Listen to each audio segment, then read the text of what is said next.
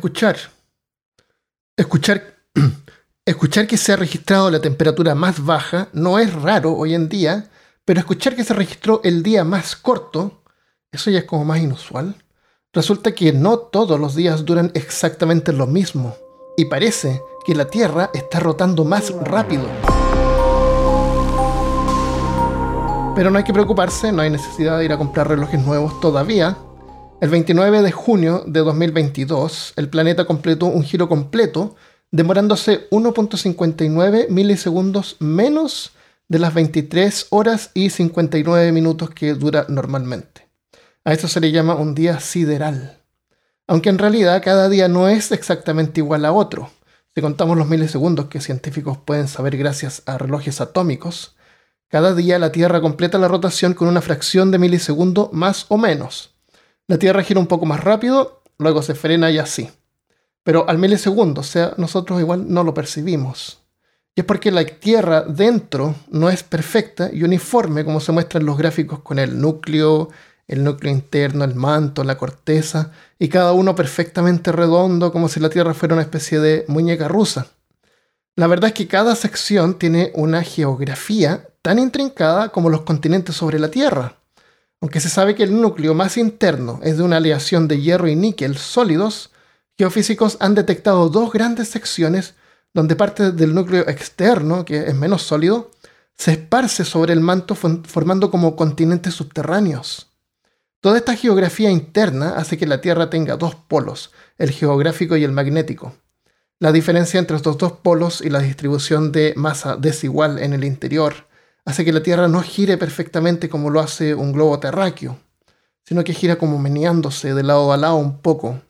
El nombre de eso se llama bamboleo de Chandler o variación de latitud de Chandler. Resulta que extrañamente, durante los años 2017 hasta el 2020, ese bamboleo cesó y se cree que esto pudo haber acelerado la rotación. Hay también otros factores externos, o sea, no dentro de la Tierra, sino que en la superficie. Factores superficiales, tal vez. La forma de la Tierra también cambia cuando los glaciares se derriten, haciéndola más plana en los polos y más hinchada en el ecuador. Sabemos que el calendario no es perfecto y a veces hay que agregar un día adicional en los llamados años bisiestos, cuando febrero tiene un día extra.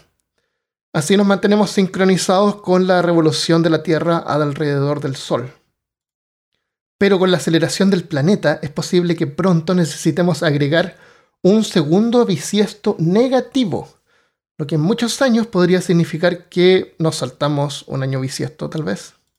Todo esto no es suficiente para alterar nuestra rutina, en ningún caso, pero no deja de ser preocupante que hay fuerzas enormes fuera de nuestro control y total entendimiento, justo aquí debajo de nuestros pies, que eventualmente podrían causar otros cambios más importantes como la inversión del campo magnético.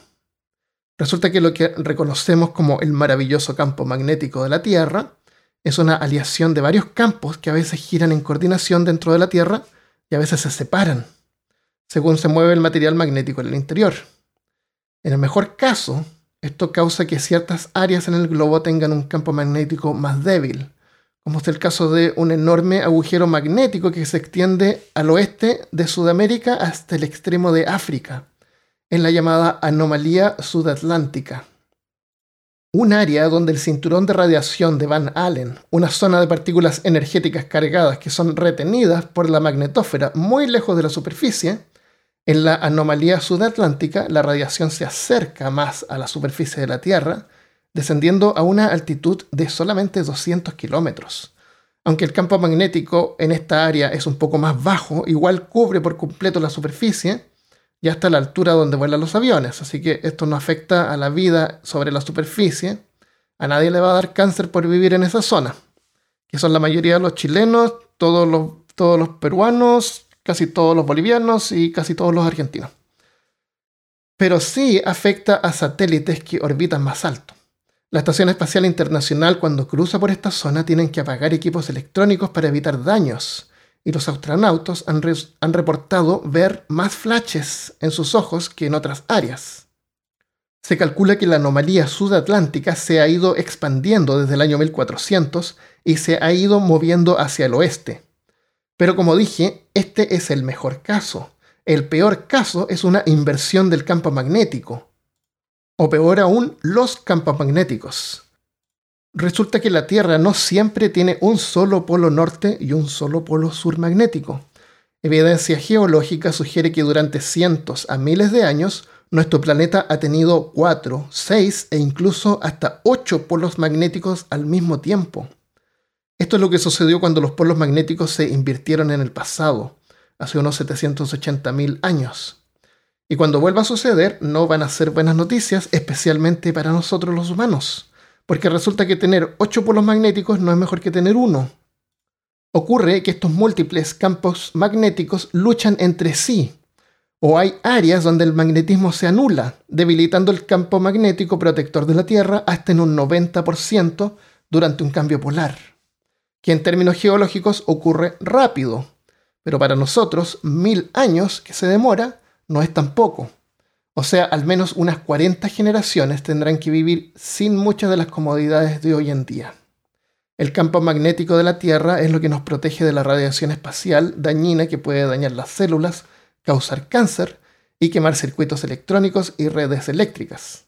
Con un campo más débil, científicos creen que esto podría exponer a los aviones a niveles más altos de radiación, lo que haría que los vuelos fueran menos seguros pero también afecta a los animales porque podría interrumpir la brújula interna que muchos animales usan para navegar usando el campo magnético. Aún más extremo podría hacer que ciertos lugares del planeta sean ya demasiado peligrosos para vivir. Chernobyl por todas partes. En el espacio los satélites y las misiones espaciales necesitarían un blindaje adicional. Sin eso la intensa radiación cósmica y solar freiría las placas de circuitos y aumentaría el riesgo de cáncer en los astronautas. Muchos satélites tendrían que ser reemplazados con una nueva tecnología. Sin un campo magnético, cualquier tormenta solar podría ser devastadora, haciéndonos perder muchos satélites como los que usamos en el GPS. Y en la Tierra se fundirían fácilmente varios transformadores de la red eléctrica que podría tardar décadas en reemplazar nuestra forma de vida moderna sin duda dejaría de existir. Es posible que no podamos detener una inversión polar, pero al menos podemos comenzar a tomar medidas para minimizar el daño. Lo más importante es continuar con investigaciones científicas para aprender más de las fuerzas interiores de nuestro planeta y el campo magnético.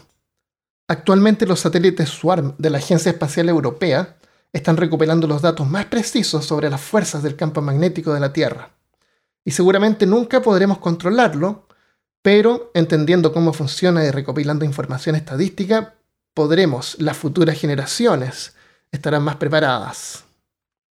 Esto es todo lo que tenemos por hoy. En el próximo episodio, em, cómo hacer velas y cazar conejos con palitos y piedras. Espero que te haya gustado este episodio de mini episodio de día viernes de peor caso. Espero que tengas un excelente fin de semana.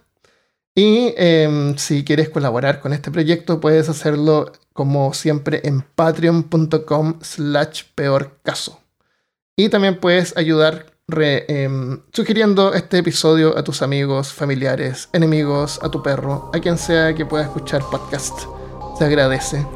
Si quieres escribirnos, puedes hacerlo a peorcaso.gmail.com y en las redes sociales nos encuentras buscando Peor Caso. Nos vemos la próxima vez. Soy Armando Loyola. Adiós.